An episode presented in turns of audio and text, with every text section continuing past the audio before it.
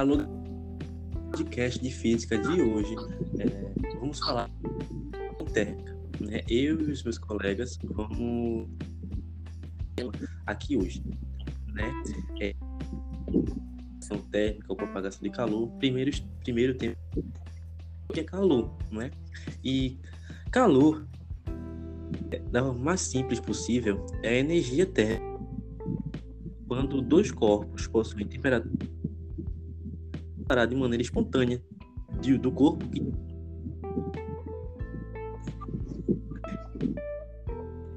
os dois atinjam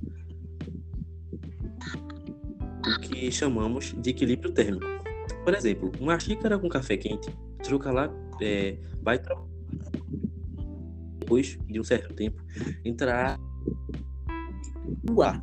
Além disso, o calor pode duas formas: calor sensível calor latente, com mudança de temperatura dos corpos. A quantidade de calor é responsável por mudar o estado físico da matéria. Quando a substância chega a uma temperatura de mudança de fase, a temperatura se mantém constante, porém, ela continua absorvendo dado estado. Né? É, dentro existem três classes, três tipos são a, a propagação do calor por convecção, por condução e por irradiação. Eu vou começar a falar convecção. Né? É, convecção é um processo de diferença de através de deslocamento de camadas de um fluido. Isso significa os líquidos e os gases. Correntes de convecção água em uma panela, no fogo. A fonte de calor chama aquece a água da parte inferior menos densa e sobe devido ao empuxo, enquanto a água que está mais densa, que é, do, que é de baixo, desce. Corrente de massa de água se forma no interior da o que chamamos de deslocamento de camadas, ou de no caso, a água. E essa corrente de convecção haver diferença de temperatura entre as moléculas do fluido.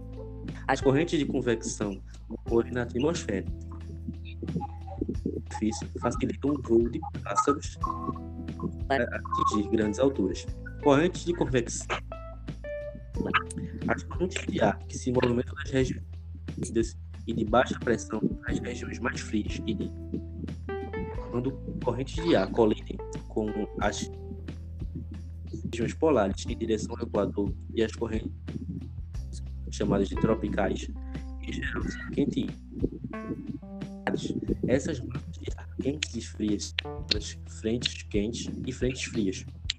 Nas cidades, veículos ou indústrias, os gases quentes e menos densos que o ar atmosférico e o ar das camadas mais altas desce. Inovação do ar mas isso depende da temperatura. O ar próximo ao solo pode estar mais uma das mais altas da atmosfera, o que é denominado inverno. Então, o ar não sobe, o que facilita a formação de poluição. Na geladeira, o ar, em contato com a serpentina, próxima ao congelador, se torna mais frio, mais denso. E ao atingir a parte inferior, já está menos frio, mais denso e logo torna a de convecção. E para facilitar esse processo, é necessário que as prateleiras sejam vazadas não sejam forradas, pois isso dificultaria a passagem do ar. É por este motivo que a gaveta de verduras, que não precisa muito fria, fica na parte de baixo, fica na parte de cima. O ar-condicionado, que é a geladeira, é, para produzir o melhor resfriamento, deve ser instalado na parte superior das paredes, para cima, e como é denso, desce, enquanto sobe, e então a refrigeração do ambiente é mais. É...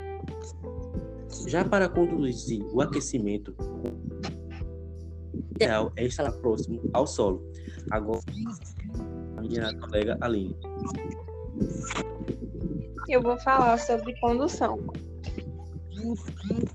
Quando dois corpos com temperaturas diferentes são colocados em contato, as moléculas do corpo mais quentes colidindo com as moléculas do corpo mais frio, transferem energia para este. Esse processo de condução de calor é denominado condução. No caso dos metais, além da transmissão de energia de átomo para átomo, a transmissão de energia, de energia pelos elétrons livres, ou seja, são os elétrons que estão mais afastados do núcleo e que são mais francamente ligados aos núcleos. Portanto, esses elétrons colidindo entre si e com átomos transferem energia com bastante facilidade. Por esse motivo, o metal conduz calor de modo mais eficiente do que outros materiais.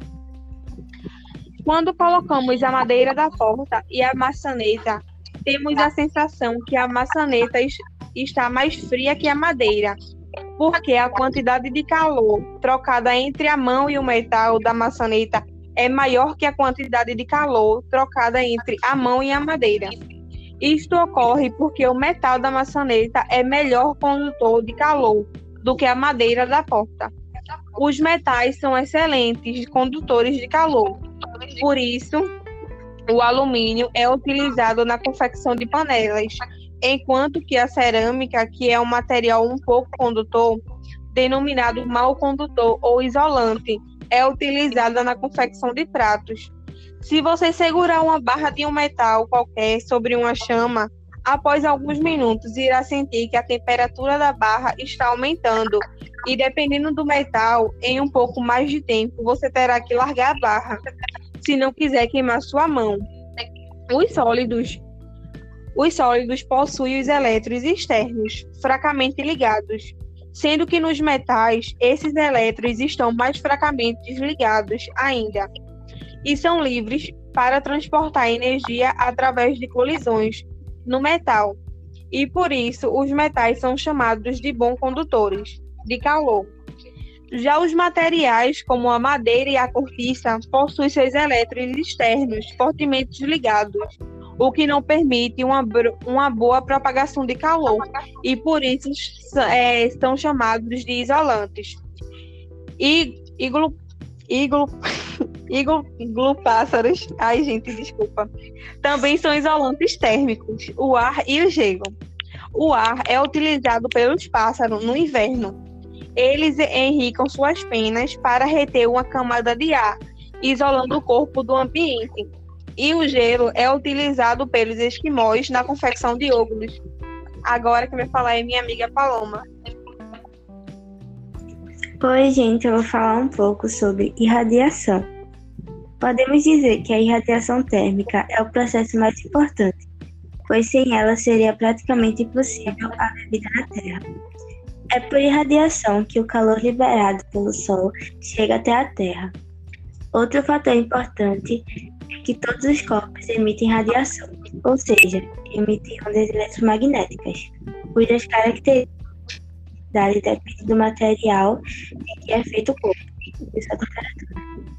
Portanto, o processo de emissão de ondas eletromagnéticas é chamado de radiação. A garrafa térmica é um bom exemplo a parte interna é uma garrafa de vidro com paredes duplas, havendo quase vácuo entre elas. Isso dificulta a transmissão de calor por condução. As partes internas e externas da garrafa são espalhadas para evitar a transmissão de calor por irradiação. Nossa maior fonte térmica, nossa maior fonte de irradiação térmica é o Sol. Por isso, a irradiação é considerada o principal processo de transmissão de calor, pois sem ela o calor do Sol não chegaria até nós. A irradiação térmica é uma onda eletromagnética e está relacionada com a radiação luminosa. Lâmpada, por exemplo. Um pedaço de ferro, quando possui sua temperatura elevada para emitir luz, que passa da vermelha para a laranja, amarela até a branca, emitindo calor. Podemos observar fenômenos semelhantes quando acendemos uma lâmpada incandescente. O filamento modifica sua cor enquanto sua temperatura aumenta. A diferença entre a radiação térmica e a luminosa está na frequência da radiação. A superfície do Sol, com alta temperatura, em comparação com a superfície da Terra, emite com alta frequência. O processo de radiação do calor é hoje em dia mais muito utilizado em aquecedor, aquecedor solar ou ambientes, que no forno micro-ondas e enfim, nesse tipo de radiação possui uma frequência bem definida, que só faz vibrar as moléculas de água dos alimentos. Também a vermelha é utilizada no tratamento de lesões no corpo, com aparelhos como o da figura ao lado, que são colocados próximo à lesão. Ao contrário dos processos de condução e convecção, a necessita de meio material para ocorrer, isto é, pode ocorrer no vácuo, pois é uma onda eletromagnética. Não apenas os corpos aquecidos emitem radiação, mas todos os corpos emitem energia radiante é, continuamente. A, a menos que estejam a zero Kelvin ou zero absoluto, que é a temperatura mais baixa possível. O efeito estufa na Terra ocorre superfície da Terra aumenta, quando os fluxos de energia pro, provenientes do Sol e de própria superfície são absorvidos por, gás, por gases, como dióxido de carbono e metano. Quando os gases absorvem a radiação, principalmente infravermelha, ocorre o aquecimento da atmosfera e passa a emitir radiação, que aquece a superfície terrestre, ou seja, causando o que é chamado de aquecimento global. O que, o que atualmente tem gerado muitos estudos científicos e debates sobre suas sequências e medidas preventivas. Como a ocorrência do efeito estufa causa um desequilíbrio para a vida na Terra, é preciso que o homem cuide da natureza para evitar alterações significativas dos gases presentes na atmosfera. Também há estufas construídas para evitar a troca de calor do seu interior para o exterior. A luz do Sol incide nos objetos no interior das estufas que absorvem essa radiação e emite radiação infravermelha. Como normalmente possuem que não deixam passar raios infravermelhos, ocorre o aquecimento no interior da estufa, facilitando, por exemplo, o cultivo de plantas. E esse foi o nosso podcast sobre propagação. Tenham um bom estudo. Oh, que lindo.